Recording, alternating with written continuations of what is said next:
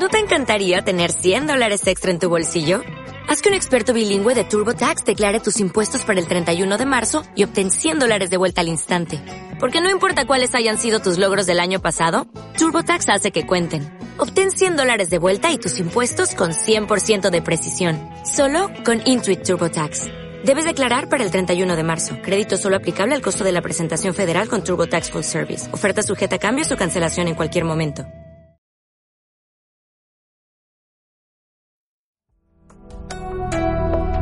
Emisora Casa del Alma. Puedes escucharnos por www.casadelalma.net.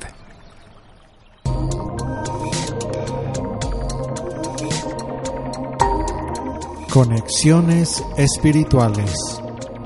El contacto en tu interior con la guía de tus seres trascendentales. Conduce René Escamilla Hernández. Domingos 9 de la noche.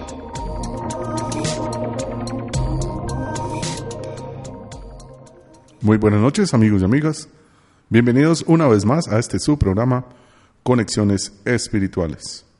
El contacto de tu ser interior con la guía de tus seres trascendentales. Muy bien amigos, comenzando este nuevo año, este 2019, llenos de energías, lleno de emoción lleno de amor, de luz, deseándoles un año abundante en salud, en prosperidad, en fe y sobre todo en esa luz que sé cada uno de ustedes expande día tras día a través de su interacción con los demás. Les habla René Escamilla Hernández.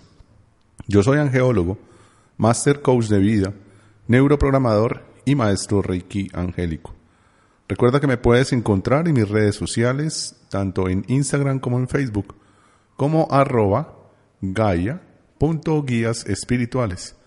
O también me puedes seguir en el canal de YouTube Gaia Guías Espirituales o a través de mi página web reneescamilla.com. Muy bien amigos, en el programa pasado estuvimos hablando el capítulo número 4 capítulo de la vida con un propósito. Este libro que Eric nos ha entregado, enseñanzas y reflexiones para poder encontrar nuestro propósito aquí en la vida. La pregunta que hacíamos en ese entonces era, ¿qué debería dejar de hacer? ¿Y qué debería comenzar a hacer hoy para acercarme más a Dios, a mi ser trascendente?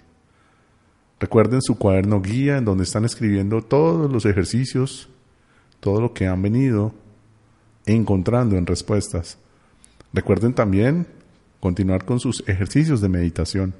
Tómate cinco minutos de tu día para meditar, para reflexionar, para calmar un poco tu ser, para encontrar una conexión consigo mismo, para empezar a expandir la luz que habita en ti.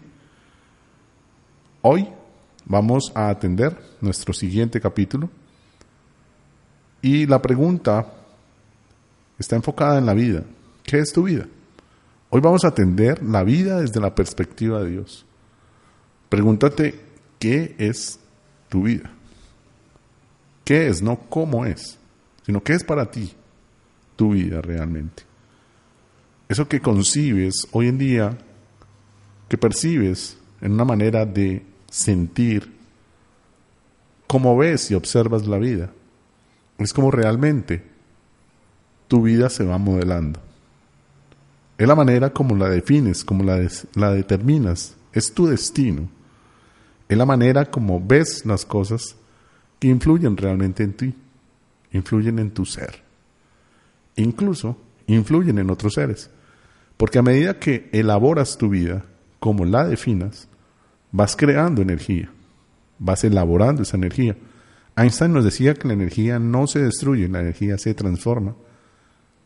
Mira cómo un fruto, una semilla, al caer en tierra fértil, e incluso al caer en, otros tipos de tierras, también genera una serie de frutos, un tallo, o una rama. Empieza a generar raíces, empieza a generar hojas, flores, y de las flores más semillas. Y finalmente, si se convierte en un árbol grande, robusto, generará su fruto si es un árbol de frutos. Asimismo, eres tú. Como te definas, como caigas fértil en esa tierra, como tú encuentres ese mundo en donde definas tu vida, asimismo la construirás. Hay quienes han dicho y he escuchado en ciertas ocasiones, reuniones sociales, bueno, ¿y cómo es tu vida? Le pregunto a las personas. Millones de respuestas tendremos. No, para mí la vida es un carrusel. Para mí sube y baja, dándole vueltas a lo mismo y vueltas y vueltas. Para mí la vida es un azar. Para mí la vida es como un juego de cartas. Te reparten seis, siete cartas y te toca jugar la partida que, en ese momento te tocó. Para mí la vida es como una carrera.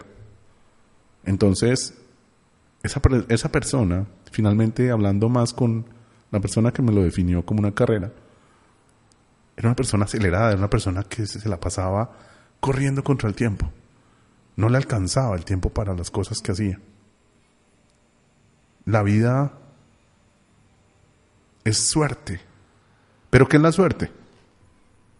La suerte es ganarse la lotería. La suerte es ganarse algo. La suerte es, te tocó. Uy, por fin, yo me gané. Esa es, esa es la suerte. Para mí la suerte es el azar. En cambio el éxito es la construcción de pequeñas insistencias, de pequeños actos en la construcción de un gran resultado. Entonces, ahí fue cuando yo empecé a cambiar mi frase de que tenga suerte. Y eso fue hace muchos, muchos años, antes de ser neuroprogramador, antes de hacer todo el tema angelical, antes de embeberme en esto, me acuerdo que cambié esa frase por algún azar de la vida. Imagínense, metí azares en mi vida para cambiar algo que ya no es azar en mi vida. Entonces, ¿cómo definía yo antes mi vida? Al azar. Era a lo que me tocara, a lo que yo creía que me tocara, a lo que yo creía que tenía derecho y no era merecedor. Entonces, esa metáfora de mi vida se fue convirtiendo en realidad hasta que fue truncando mis aspectos económicos, amorosos, sociales. Interlocutaba muy poco, es decir, callaba asumía, tenía una vida muy silenciosa, me permitía que me callaran, me permitía no amarme, me permitía sentirme mal porque el otro me decía cómo sentirme. Ese era René. Transformé mi vida y hoy leía en un post de Instagram, bendita la oportunidad, el problema, la situación que te tocó vivir para volver a encontrar a Dios o para que encontraras a Dios. Y yo leía eso y decía, wow, sí, definitivamente. Les contaba en, el capítulo anterior cómo tres episodios se me repetían y se me repetían y un ciclo tras ciclo, siete años, otra vez siete años, yo así, 21 años de mi vida repitiendo un ciclo.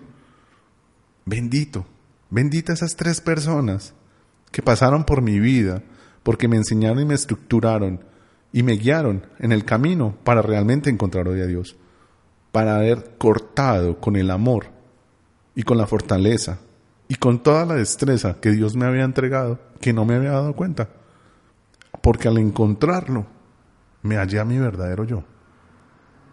Empecé a sentir el amor de Dios y a creérmelo, porque antes vivía las Eucaristías por vivirlas porque les contaba en un capítulo que mamá me llevaba de la oreja a la misa.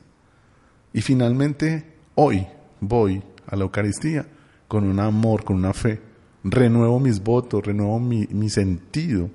Pertenezco a algo. Entonces hoy para mí la vida finalmente es una metáfora en donde yo idealizo, proyecto y planeo lo que realmente quiero ser.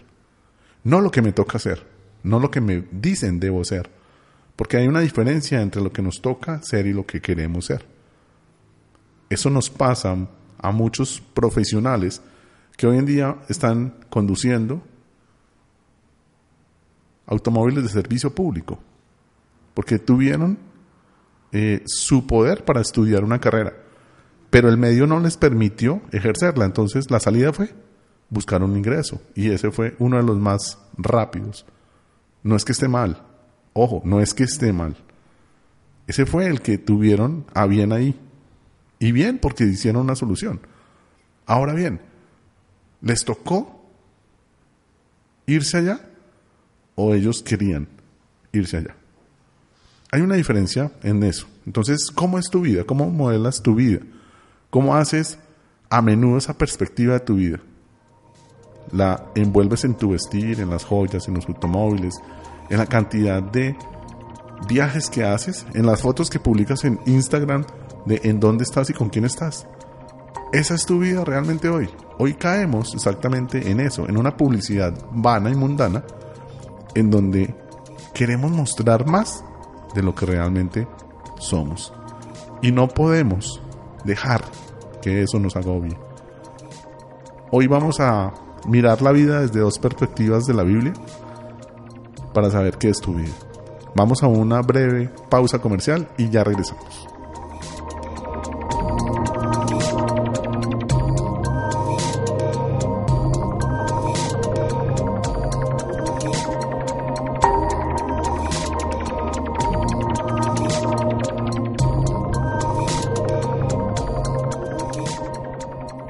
Sufrimiento han surgido las almas más fuertes. Los caracteres más sólidos están plagados de cicatrices.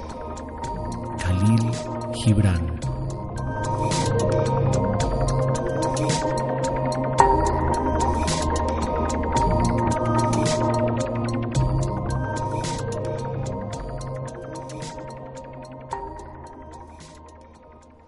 Bueno amigos, muy bien aquí regresando. Entonces, la pregunta es, ¿cuál es tu visión de la vida?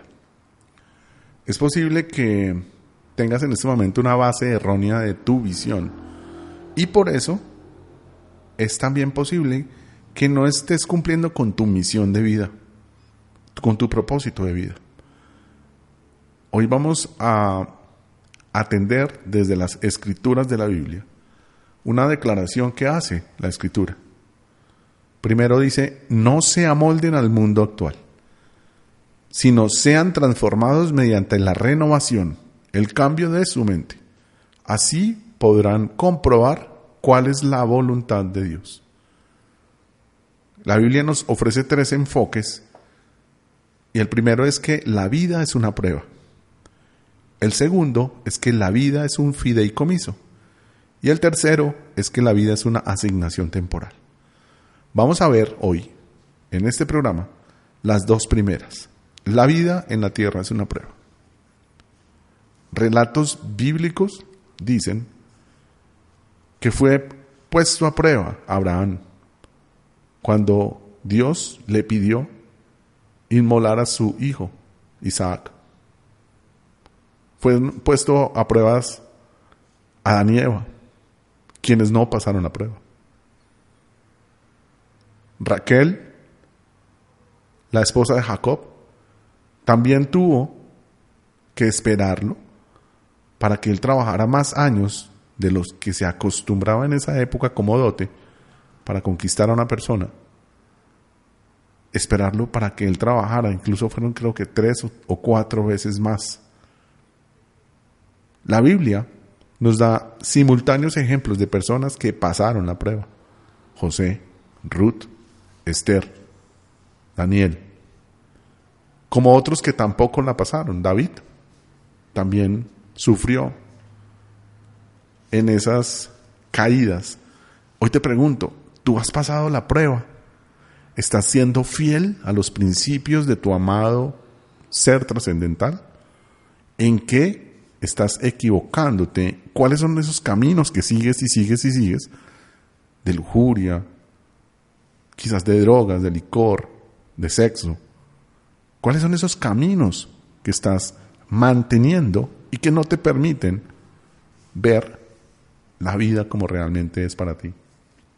¿Cuáles son esos conflictos que te estás causando, esas enfermedades.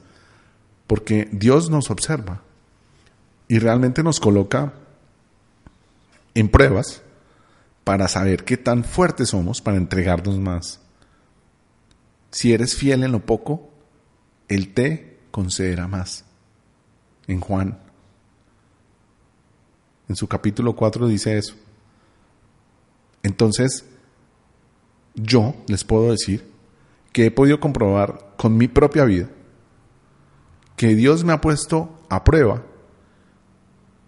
no en mi fe, sino en mis situaciones para amoldarme, porque Él quiere un guerrero que cuando venga la batalla a la que Él me tiene destinado, yo sea capaz de enfrentarla. Y no me doblegue ante lo que ahí me van a entregar en seducción, en placer, en gozo, en un gozo ficticio, porque solamente Dios tiene el poder de darme ese gozo en su casa celestial. Hemos venido a la tierra a aprender en la ambigüedad, Hemos venido a la tierra a fortalecernos como unos guerreros. Hemos venido a la tierra para ponernos a una prueba, para poder decirle a Dios, aquí estoy. Aquí estoy y más que todas las tentaciones que el mundo tiene para ti. Significo más. Y soy más porque soy tu guerrero. Soy mi guerrero. Nosotros realmente somos Dios. Somos esa personificación de Él en la tierra. A imagen y semejanza nos envió a Jesús. ¿Para qué? Para perdonarnos y seguir creyendo en nosotros. Él cree todos los días en nosotros. Todos, absolutamente todos los días. Vayan a un hospital y van a la zona de perinatales, a la zona de maternidad. ¿Cuántos nacimientos están gestándose por día? En un solo hospital. Él todavía confía en nosotros, todavía quiere que la raza humana sea una raza digna de esa afinidad, de ese poder que nos ha entregado. Y en eso estamos. Ahora bien, seguimos cayendo en ese mundo, seguimos cayendo en esas pruebas, seguimos cayendo en esas tentaciones.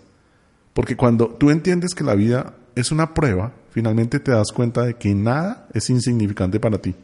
Absolutamente todo lo que pasa en tu vida es un significado.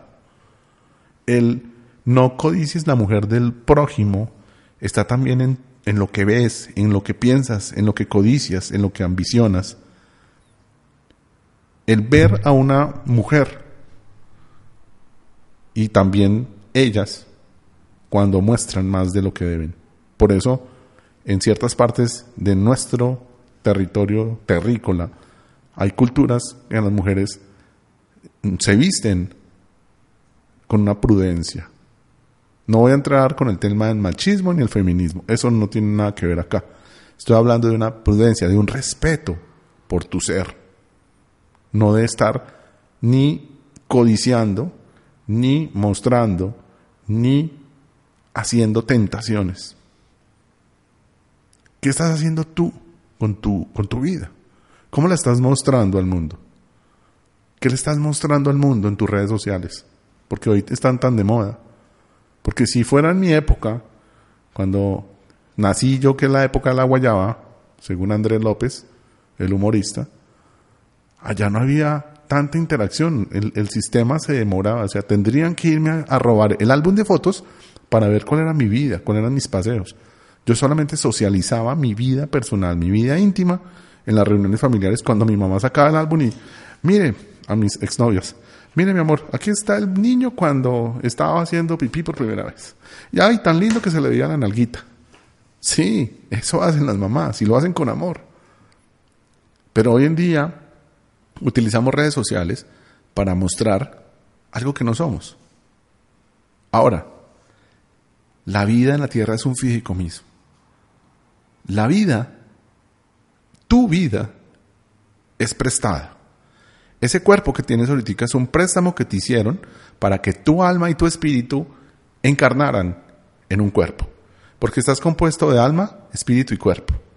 El cuerpo muere cuando ya mueres y el alma se separa y va con el espíritu y retorna a la casa. Allá es cuando te dicen que cumpliste de tu misión en este cuerpo. Cuando has dejado de cumplir vuelven y te colocan esa misión más la siguiente misión. Eso ya lo hablábamos en un programa pasado, es más, en el programa pasado lo hablábamos, sobre los karmas que mantenemos cuando no cumplimos nuestra misión, cuando no somos capaces de entender a qué vinimos. Entonces, aquí, el tiempo en la tierra está contado para ti, para mí, para todos los que habitamos. Hay que gozar ese tiempo, hay que vivirlo con amor, hay que vivirlo como seres de luz. Hay que vivir para qué estamos aquí, ese es el propósito, estamos buscando para qué Dios nos creó.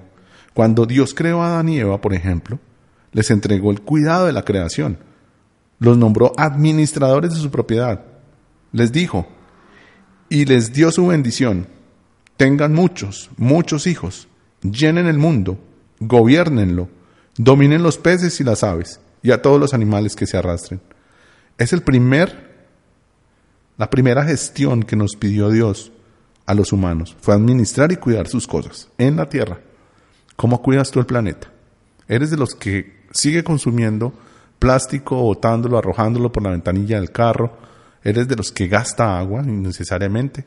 ¿Eres de los que consume muchas bolsas?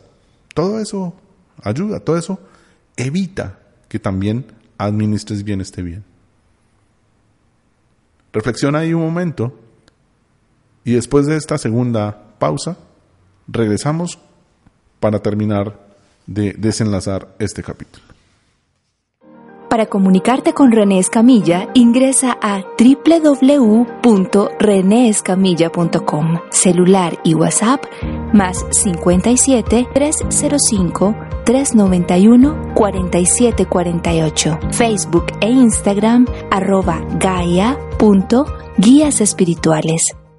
Muy buen amigos, regresamos aquí para terminar este capítulo de ¿Qué es tu vida? alrededor de la vida según la perspectiva de Dios. Entonces hablábamos que estás administrando un bien que finalmente es de Dios. Dios te creó con un propósito y te entregó una casa temporal, que es la tierra, para que vivas en ella y la cuides. Ahora, eres de, de los que contaminan el agua y viertes desechos a un río. Y digamos, en el nacimiento está tu acción de echar desechos.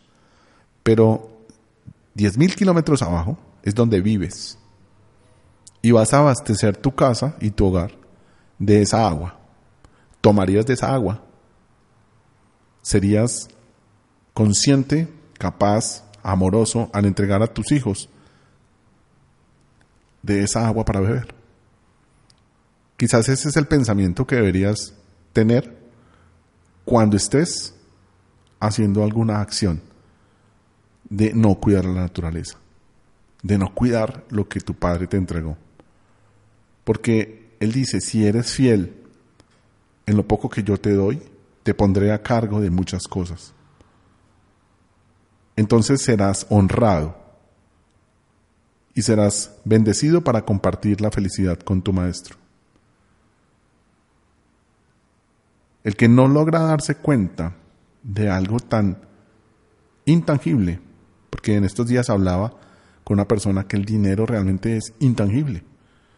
Yo tengo hoy en día en mi cuenta 500 mil pesos y voy con un plástico y pago en una tienda y de la, de la cuenta me descuentan 200 mil. El billete físico no existió, existen números, es intangible. Y realmente el dinero es tanto una prueba como un fideicomiso de Dios. Dios te ha entregado las finanzas para que miremos cómo las administras, cómo eres tan fiel en lo que Él te entrega. Él te entregó a su cuidado todo lo que hoy tienes para saber cómo lo administras, qué tanto codicias. Eres de las personas que tienen multi empresas, multimillonarios y siguen y siguen y siguen y siguen acaudalando y que entregan. Hacen obras de caridad para simplemente librarse de impuestos. Puede que no sea tu caso, pero entonces llevémoslo a un caso mucho más pequeño. ¿Qué has hecho con el dinero que ha ingresado por tu labor? Por las cosas que has hecho para que se te, se te hagan esas bonificaciones en tu vida. ¿Qué hiciste con ese dinero en diciembre? ¿Fuiste y compraste pólvora, licor, comida y festejaste con los tuyos con amor? Sí. ¿Y diste de eso? ¿Parte de eso lo diste? Entonces, si así confías en las riquezas del dinero, la pregunta es, ¿se puede confiar en ti una riqueza espiritual mayor? Tengo el caso de unas personas muy allegadas a mí que quieren que la vida les sea resuelta mágicamente con dinero. Entonces, compran la lotería, compran el baloto, compran el chance, eh, juegan los caballos, juegan a, las ranas, bueno, de hacen. Y al final dice, ah, no me lo gané. Ah, seguirá comprándolo a ver si sí me toca. A ver si Dios se acuerda de mí. Y tú te acuerdas de Dios.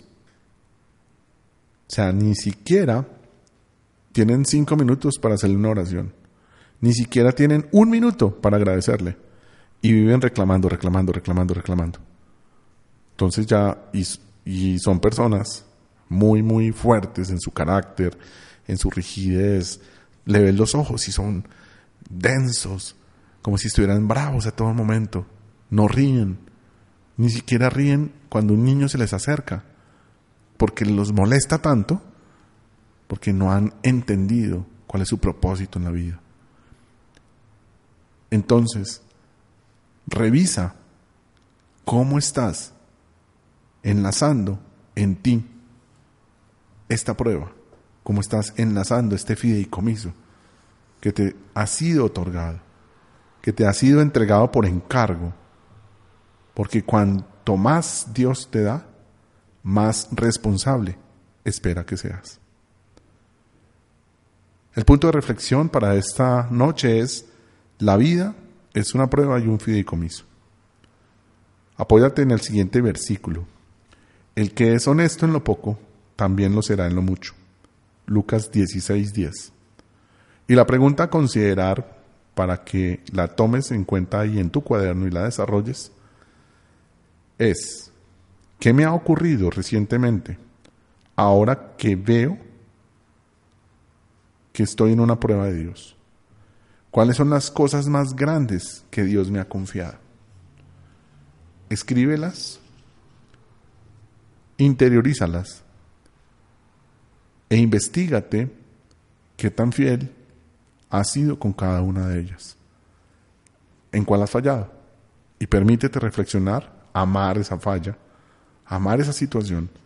Reconstruye tu vida con amor y entrégala a tu Creador. Eleva una oración de amor, de perdón. Siéntete parte del universo. Tienes que empezar a limpiar más ese ser con profundo amor. Debes abrir tu corazón para que entres en él, para que sanes ese corazón. Hoy, llama a esa persona con la cual tuviste alguna situación y así haya sido ella la que empezó. Pero llama tú, sé tú el primero en dar ese paso. Llámala y dile, discúlpame por también haber reaccionado. Perdóname por haberte ofendido. Empieza por ahí. Empieza limpiando tu casa del corazón. Empieza limpiando todas las acciones que en algún momento sabes no fueron con amor. Empieza hoy a entregar amor. Empieza a revisar cómo estás manejando tus finanzas, en qué estás gastando el dinero que entra a tu vida, cómo lo estás administrando, cómo estás edificando tu ser, cómo estás beneficiándote y beneficiando a otros de esa energía, cómo estás amando al demás, cómo estás permitiendo que ese dinero irrumpa tu vida, cómo estás haciendo que ese dinero se multiplique para otros, para que otros también se beneficien de él, no solamente tú. ¿Y cómo estás administrando tu ser? En este paso temporal por esta vida que Dios te ha otorgado para que seas luz del mundo. Que tengas una plácida y feliz noche. Recuerden que les habló René Escamilla, angeólogo, master coach de vida, neuroprogramador y maestro Reiki angélico. Namaste.